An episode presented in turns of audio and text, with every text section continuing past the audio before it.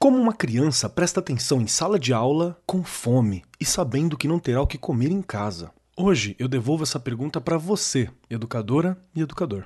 Olá, eu sou Marcos Keller, apresentador do Arco 43 Podcast e vim aqui responder ao X da questão de hoje. Começa agora o X da questão. Em novembro de 2012, a frase Minha aluna desmaiou de fome estampou os jornais do país afora, como a BBC News e o UOL. A história que gera indignação foi contada por uma professora da rede municipal do Rio de Janeiro, mas não era a única. Professores da rede pública de todo o Brasil relatam episódios semelhantes em um momento em que o país soma 10,1 milhões de desempregados. E a inflação de alimentos consumidos em domicílio subiu 11,8% entre janeiro e julho deste ano, conforme o Instituto Brasileiro de Geografia e Estatística. Além disso, atualmente no Brasil, mais de 33 milhões de pessoas passam pela insegurança alimentar, ou seja, situação em que a população não tem acesso regular e permanente a alimentos em quantidade e qualidade suficiente para sua sobrevivência. Portanto, diante desta cena assustadora, como fica a educação? Na volta às aulas presenciais, os alunos enfrentaram os efeitos da perda de emprego e, como consequência, da renda dos pais assim como o falecimento de familiares que, porventura, sustentavam a família com o próprio dinheiro. Então, os jovens começaram a abandonar os estudos para trabalhar e auxiliar suas famílias na complementação de renda. Essa, inclusive, foi a minha realidade em sala de aula e uma situação comum entre vários dos estudantes onde eu atuo.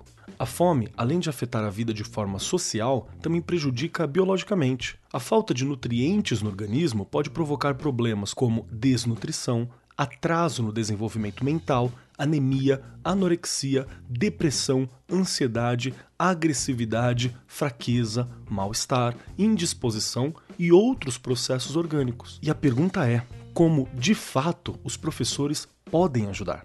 Em primeiro lugar, acolher as crianças e jovens, assim como compreender o contexto das famílias com uma escutativa. Estar atento para os sinais que o aluno transmite, Talvez um comportamento agressivo de uma criança que nunca apresentou este traço pode estar atrelado a isso. Depois, é possível realizar campanhas para arrecadação e doação de alimentos. Apesar da tristeza profunda que isso gera, é o que está ao alcance do professor da instituição, uma vez que a solução do problema está em outro âmbito. É importante lembrar professoras, professores, educadores, educadoras, diretores e todos os outros que atuam na educação. Nós devemos sim fazer aquilo que estiver ao nosso alcance, aquilo que for possível.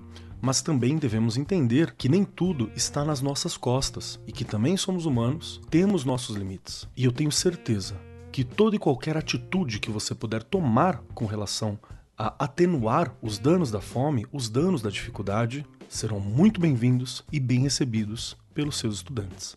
Esse foi o X da Questão, as pílulas quinzenais do Arco 43 Podcast.